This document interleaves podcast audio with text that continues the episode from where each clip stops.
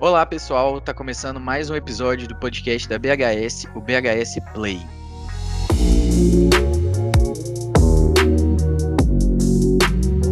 Aqui quem fala é o Edu e hoje a gente vai falar sobre orgulho. Junho chegou e com ele o mês do orgulho LGBT+. E por que, que a gente fala sobre essa palavra orgulho? No dicionário ela pode significar várias coisas, mas nesse contexto a gente está falando do orgulho de ser, de viver e de amar, principalmente. Para quem não sabe, o mês do orgulho é celebrado por causa da revolta de Stonewall. Por muitos anos, ser uma pessoa LGBT foi crime em vários países do mundo. Ainda hoje existem países que criminalizam a população LGBT, mas nesse caso a gente está falando dos Estados Unidos na década de 60. A população LGBT resistia vivendo acuada em becos no subúrbio, estabelecimentos, enfim. É, vivia escondido mesmo. Existiam muitas ações policiais quase que diárias de repressão à população LGBT nesses lugares. E essas repressões geralmente eram violentas. Eis que em 1969 o bar Stonewall Inn em Nova York virou palco de uma rebelião que hoje é símbolo de luta e resistência. Mais ou menos um ano depois do início das revoltas, em 28 de junho de 1970, começaram a acontecer as primeiras marchas do orgulho nos Estados Unidos e elas foram se espalhando mundo afora ao longo dos anos. É por isso que a gente fala tanto em orgulho, porque o simples direito de existir foi um direito reivindicado e conquistado com unhas e dentes pela população LGBT+. E todos os dias a gente precisa continuar lutando ainda para não perder o pouquinho que a gente já conquistou. É preciso repetir todos os dias que a população LGBT existe, deve ser respeitada, deve ter o direito de trabalhar, estudar, constituir uma família, assim como qualquer outro grupo. E eu fiz essa introdução para contextualizar a conversa de hoje, que vai ser com o Alessandro Oliveira e a Bruna Menezes aqui da BHS. Eles, assim como eu, que sou uma pessoa trans, também fazem parte da comunidade LGBT+, mas eu vou deixar que eles se apresentem. E aí, pessoal? Oi, pessoal, meu nome é Alessandro, né, todo mundo já me conhece há um tempo, que eu estou na BHS há quase 20 anos, sou gestor do time de vendas, é, sou casado há 18 anos com o Hélio. Em 2013, né, depois de aprovado, a gente conseguiu ter a nossa união estável, também registrada. Então, estou muito feliz e tenho muito orgulho de poder estar aqui e compartilhar um pouquinho com vocês da nossa, da minha experiência. Oi, pessoal, eu sou a Bruna. Tenho 26 anos, sou designer do time de marketing aqui na BHS e tô na empresa há um ano e quatro meses. Inclusive, é o mesmo período de quando eu comecei a morar com a minha namorada. De lá pra cá, muitos aprendizados, muitas desconstruções, por me identificar e me assumir cada vez mais numa sociedade como uma mulher que ama mulheres. Para a gente começar a conversa, então, primeiro eu queria saber o que, que representa para vocês o mês do orgulho LGBT. Por que falar de orgulho? Quando a gente fala de mês de orgulho LGBTQI, a gente está falando destas lutas que passamos, que temos que passar no dia a dia.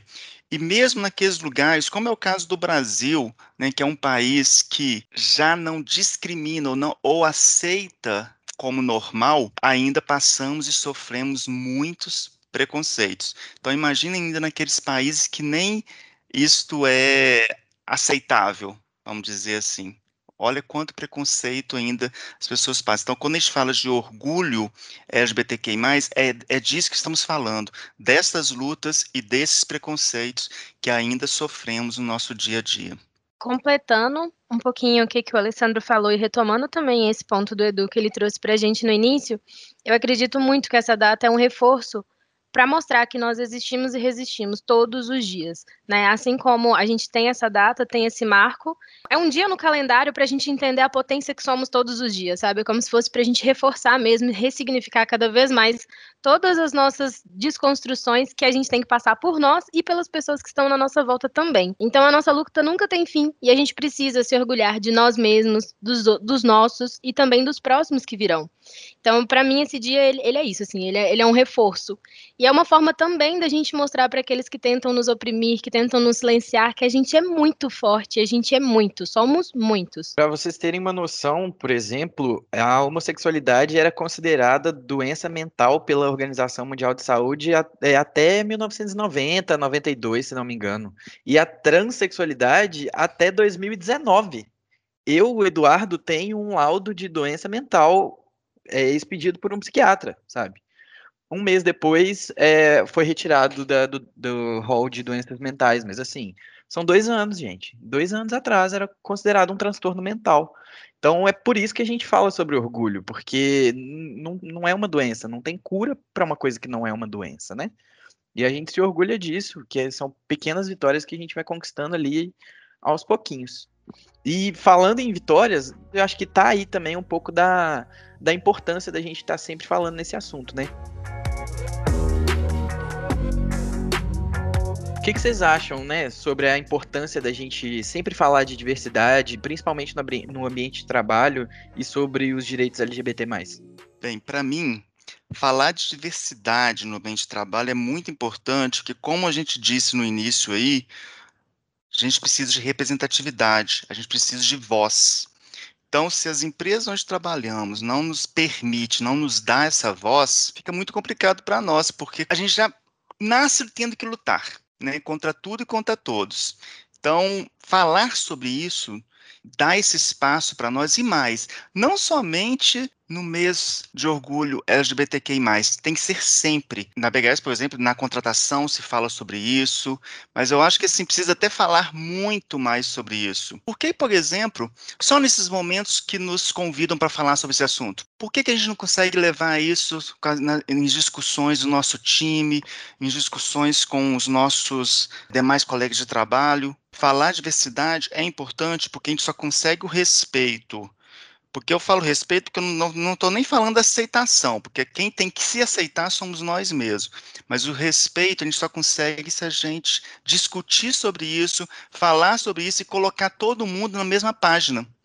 Para a gente parar com aquela questão de ter que ter que ensinar o outro o que é o LGBTQI+, o que, que é a diversidade, por que, que é importante aceitar que essa diversidade existe e conviver com essa diversidade.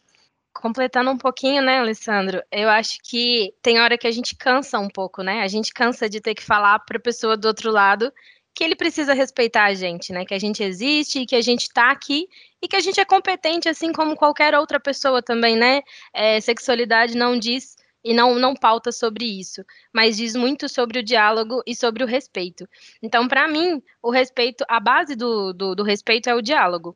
Então, se a gente tem, se a gente está aqui numa empresa, BHS, por exemplo, com quase mais de 200 funcionários, e a gente também achar que todos eles tiveram um pouco das mesmas vivências que a gente, é, independente de sexualidade, mas talvez de conversar, de ter algum diálogo mais aberto ou uma mente mais aberta, é, também isso, isso, não, isso não é verdade, né? Esse, seria um mundo ideal que todo mundo, desde pequeno, crescesse sabendo respeitar o outro em todas as suas ver, verdades, né? Então, quando a gente chega num ambiente de trabalho, é importante a gente falar sobre isso e a gente ressignificar é, o que, que, é isso, sabe? Você não sabe, você, você acredita que, que as coisas funcionaram de uma forma para você, né? Pensando em as pessoas preconceituosas. A partir do momento que a gente tem uma empresa que fala sobre diversidade, que prega sobre isso, é um papel dela levantar essas pautas para que essa pessoa consiga enxergar uma outra verdade, que é ter a empatia e o respeito pelo próximo. E eu acho que isso é uma base assim para a gente viver em sociedade. Então, quando a gente tem uma empresa que é uma instituição que determina ali é, o que que aquela, né, tipo assim, vamos falar hoje em dia um pouco de capitalismo até, assim, a empresa é a base que muita gente precisa para sobreviver. Então, se você tem essa autoridade, vamos dizer assim, na sua vida, falando um pouco para você que isso ou aquilo é certo ou errado, que isso ou aquilo não pode, talvez as pessoas começam a olhar para o outro com mais respeito e com mais cuidado também, né? Sim, é o que a gente fala sobre é, influência e representatividade, né? Eu, por exemplo, quando eu cheguei na BHS, eu fiz o processo seletivo, como o Alessandro falou, e no próprio processo, a questão da diversidade, de inclusão, é muito falada. Quando eu fiz o processo seletivo, foi antes da minha transição, do meu processo de transição. Então, eu fiz esse processo já sabendo que eu teria que passar por uma nova saída de armário na minha vida. Eu estava procurando por uma empresa que fosse que eu pudesse ter pelo menos algum tipo de apoio, sabe, que não fosse me discriminar, onde eu pudesse passar por esse processo que é difícil, não é simples, e numa empresa de 200 pessoas, eu fiquei surpreso na hora, e foi por isso, esse foi um dos motivos que eu escolhi vir trabalhar na BHS. E eu fui o primeiro, fui a primeira pessoa trans da BHS. Mas hoje eu já não sou mais o único. Hoje somos três pessoas trans, eu acho, na equipe. Se a gente pensar que em 200 pessoas existem três pessoas trans trabalhando, isso é uma realidade que a gente não vê em muitas empresas por aí. O fato da BHS se posicionar e divulgar a diversidade como uma causa que ela realmente acredita é muito importante porque acaba gerando oportunidade para outras pessoas, né? A representatividade e empatia andam lado a lado. E onde tem empatia, praticamente não existe lugar para preconceito, violência, assédio e essas coisas que a comunidade LGBTQIA está cansada de enfrentar todo dia. O que, que, vocês acham sobre a representatividade no ambiente de trabalho? Como que o, o acolhimento pode ser trabalhado? Porque não basta você se posicionar como uma empresa diversa, você precisa acolher essas pessoas que chegam através de um discurso de diversidade, né? Pegando até o que você estava falando um, um, pouco mais à frente, Edu, é, eu lembrei também que eu comentei sobre competência, né? Sobre a gente contratar e a gente ter pessoas para se identificar para isso. Eu acho que a gente tem uma, uma, base bem de início, assim, que eu estava esse fim de semana, inclusive, escutei a seguinte frase. É, de um conhecido que trabalha numa empresa grande, de mais de uns 300 funcionários, mais ou menos. E a gente estava conversando um pouco sobre diversidade, ele falando sobre a desconstrução dele, e ele falou a seguinte frase: Eu não contratava essa turma, muitas aspas, essa turma fazia referência à comunidade LGBT+. E aí ele falou, né, que não contratava essa turma, mas que teve uma vez que enganou ele e depois que ele já estava contratado, a pessoa conseguiu ver o quanto ela era competente. Então, eu acho que, que, a gente tem que entender essa representatividade a partir de duas, de duas frentes, né? Tanto os diretores e as pessoas tomadoras de decisões conseguirem desprender desse preconceito de achar, eu não sei na verdade o que elas acham, né? Mas de entender e, e de pensar que de alguma forma a sexualidade está ligada à competência, porque são coisas completamente diferentes. O segundo ponto que eu entendo é que depois que essa pessoa entrou para a empresa, é, não adianta a empresa achar que não é responsabilidade dela manter um ambiente seguro. E quais que são esses ambientes seguros, né? É, além de ações, de eventos, de diálogo, a gente precisa entender que essa empatia tem que partir da própria empresa que contrata. Ela não pode fechar o olho para qualquer tipo de preconceito que aconteça dentro da empresa. Ela precisa, inclusive, estar muito bem alinhada com quais medidas serão tomadas é, caso aconteça algum, algum assunto, né, ou qualquer tipo de, de opressão dentro da empresa. E o principal, ela precisa ter um diálogo aberto para que qualquer coisa que acontecer ou algum episódio de preconceito, a pessoa sinta confiança para ter essa abertura, seja conversar com alguém do RH, seja com algum é, membro da equipe. Eu acho que eu tenho o privilégio de fazer parte de uma equipe, inclusive, muito diversa dentro da BHS. Então, assim, qualquer episódio que a gente teve foi conversar sobre episódios é, fora da BHS, né? De desabafar, de sentir um amparo, de falar, nossa, aconteceu isso e isso. Resumindo, eu acho que é só a gente saber que, que essa base e essa confiança, ela, para mim, ela vem do diálogo. Eu ainda acredito que ela é a base para isso e a gente precisa conversar sobre aquilo que acontece. Não é naturalizar e falar, ah, não, tá tudo bem, aí não foi nada, sabe? Porque se doeu, se machucou ou qualquer coisa do tipo que aconteceu com relação a isso, é, tem uma importância e a, a empresa precisa dar essa, essa importância para qualquer acontecimento. Legal, Bruna, isso que você falou, e dando continuidade, eu acho que tem uma coisa que, assim, muitas vezes as pessoas estão tá pensando assim, ah, BHS está fazendo essa questão de diversidade porque é modinha. Eu não posso falar pelas outras empresas ou pelo resto do mundo, mas eu posso falar sobre a BHS, que é o que a gente está vivendo aqui, né? É, e eu já estou na BHS há algum tempo, como eu falei logo no início, eu já estou aqui há quase 20 anos. Não vou falar que eu sou uma pessoa que, ah, eu escondi. Eu, eu sou discreto, mas nunca menti sobre a minha orientação sexual aqui dentro, tá? E nunca tive algum preconceito da liderança da diretoria da empresa em relação a isso. Então, isso foi me fortalecer. Como isso fez a diferença por eu ter ficado tanto tempo, né, estar ainda nessa empresa né, há tanto tempo e hoje fazer parte da liderança. Então, é muito importante quando, quando você sente este acolhimento e que você sente também que a sua competência não é medida e nem dosada pela sua orientação sexual. Tolerância e respeito ainda é algo que está faltando. E algumas piadas já não enquadram mais e mesmo assim são reproduzidas e, e quando a gente questiona, falam que é mimimi, falam que é bobagem. O que, que vocês acham que falta para acontecer esse amadurecimento? Acho que falta, Edu, a pessoa querer, acima de tudo. Porque a gente falou de. A gente tem falado muito de escutativa, a gente tem falado muito de é, diversidade mesmo, que, né, só que nesse nosso bate-papo a gente já falou várias vezes sobre isso. Então, assim, não tem, assim, as empresas estão fazendo a parte dela, ou a grande maioria, algumas pessoas têm feito a parte delas, mas todos têm que querer, porque se você não quiser, não adianta, não, não adianta, você vai continuar fazendo sempre essas piadinhas, ah, tá, mas essa piadinha ocorre porque estamos num ambiente que sempre foi assim, eu não vejo que isso cabe mais. Eu tenho falado isso, tenho discutido essas questões muito com meu time no dia a dia mesmo. Aí aqui eu estou até indo para outras questões também, não só LGBTQIA+, mas a gente tem que parar com essas piadinhas de machistas, que sejam racistas, que sejam preconceituosas de um modo geral. Então, acho que isso só vai fazer sentido quando todos realmente estiverem com esse, com esse mesmo propósito. Ah, tá, vamos então viver realmente a empatia e não só saber o que é empatia ou achar que empatia é eu ter simpatia por alguma coisa. Não. Empatia é realmente você se preocupar e querer entender, porque viver o que o outro vive é impossível, você não consegue. Não tem como você sair do seu corpo, entrar no corpo do outro para viver né, para ter a real empatia. Porém, você pode querer tentar entender. Então, acho que a gente pode ir trabalhando.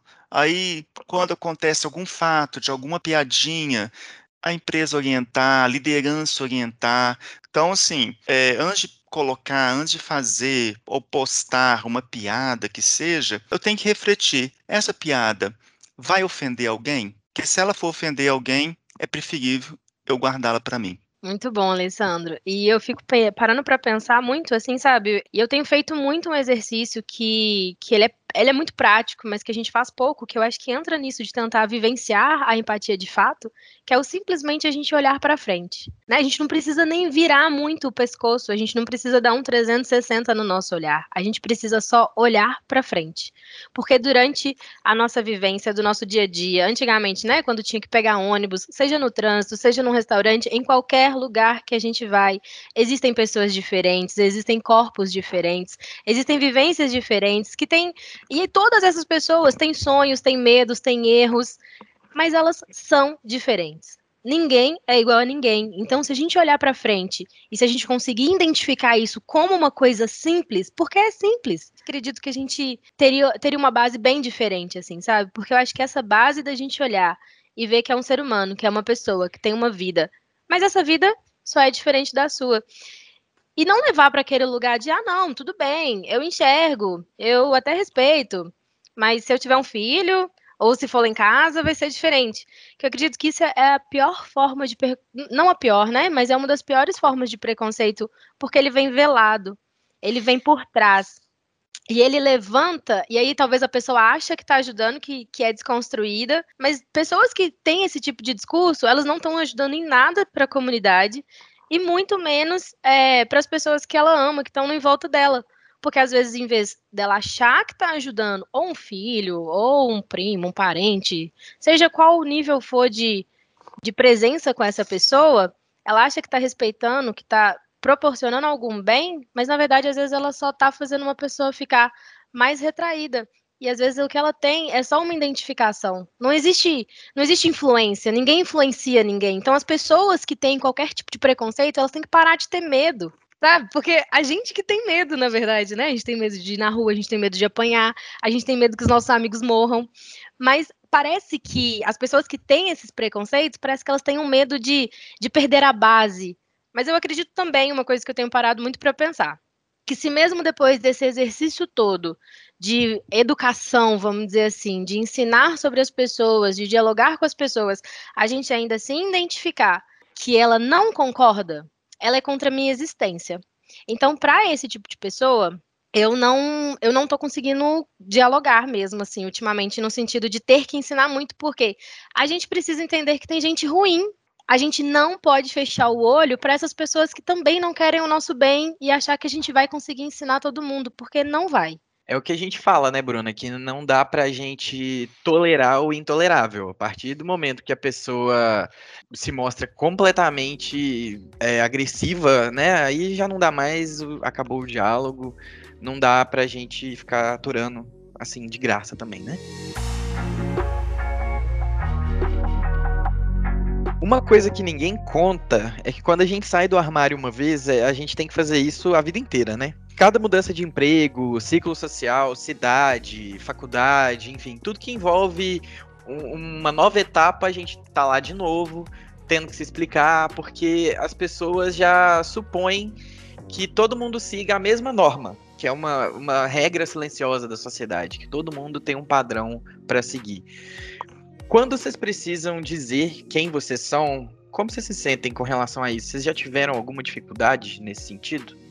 Nossa, Edu, é até engraçado lembrar disso, assim, sabe? Porque quando a gente pensa nessa, nessa etapa de, de se assumir para os pais, e eu assumi para os meus pais foi em 2018, não faz, não faz muito tempo. Eu achava que, por eu já ter vivido muitas experiências, eu achava que ali era, era a base e pronto. Mas, na verdade, dali em diante que começa um novo, uma nova etapa, né?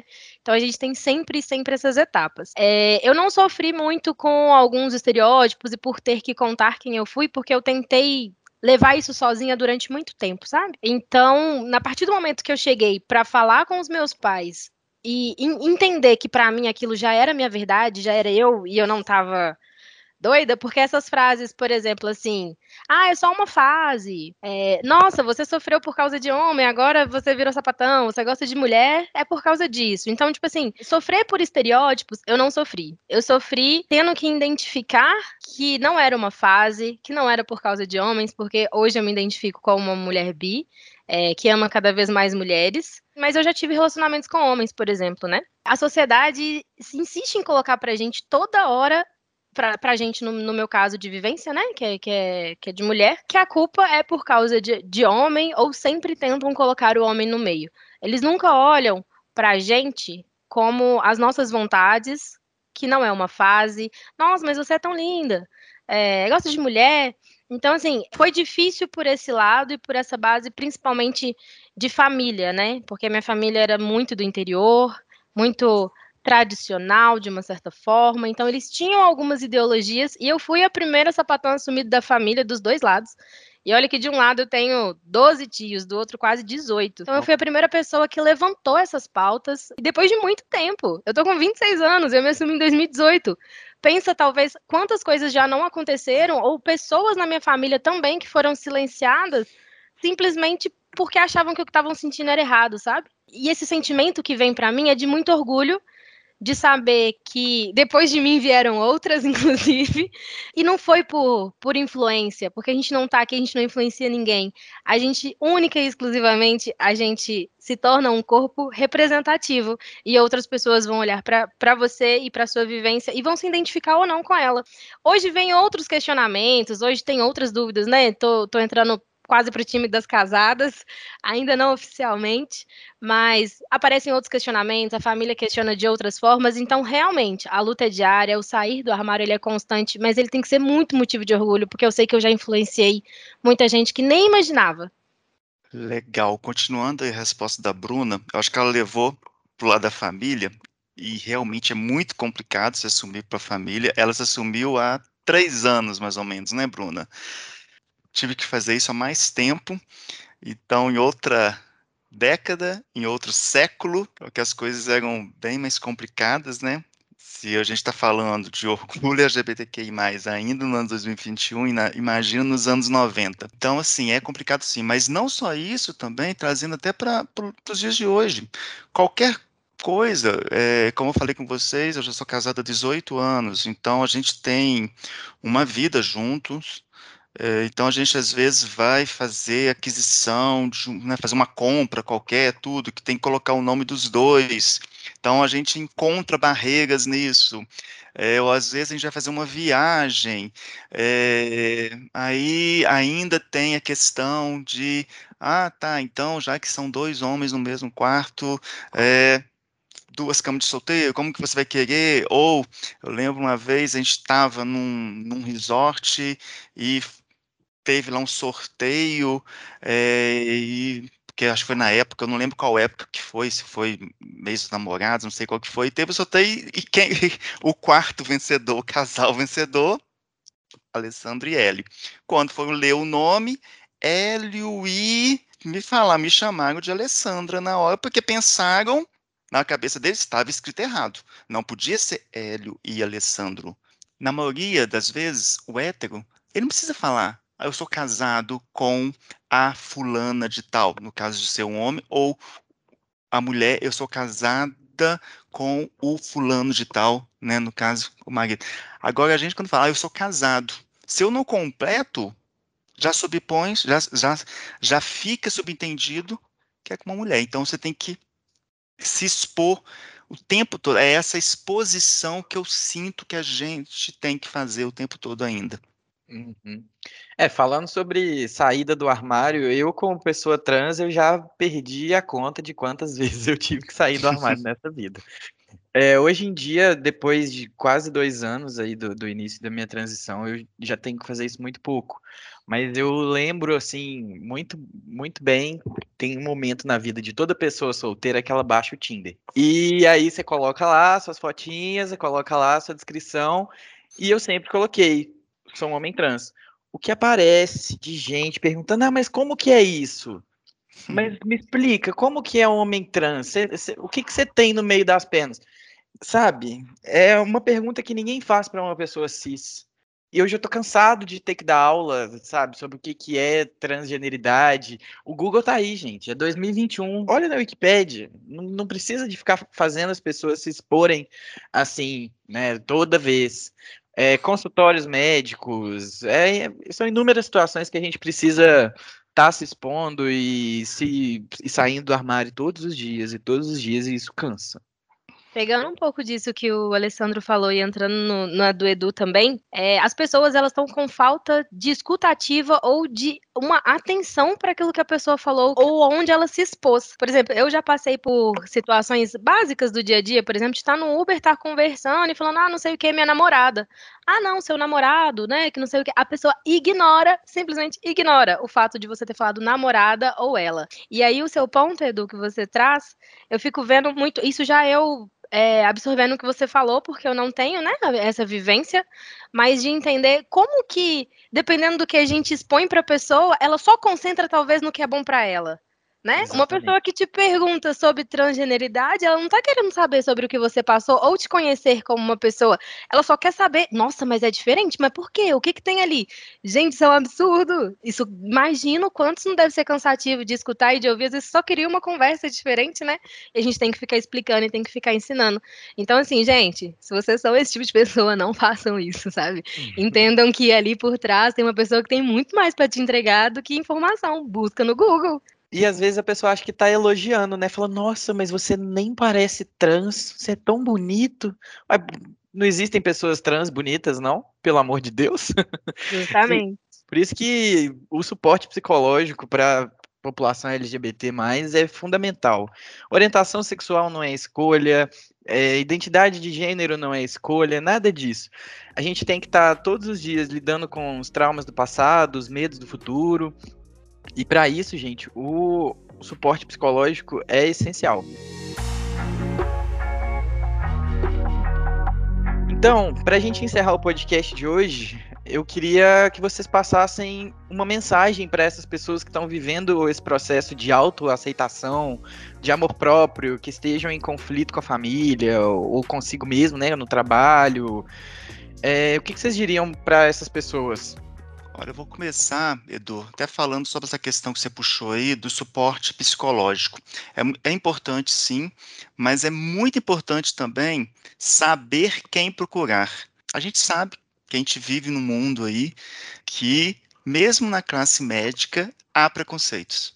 Né? Então, mesmo na classe de psicólogos, há preconceitos, tanto que é, até pouco tempo atrás aí queriam aprovar a tal da cura gay. Então, a gente tem que saber quem procurar. Então, todos precisam se informar. Então, buscar informação, tomar cuidado, porque a gente falou muito de buscar no Google.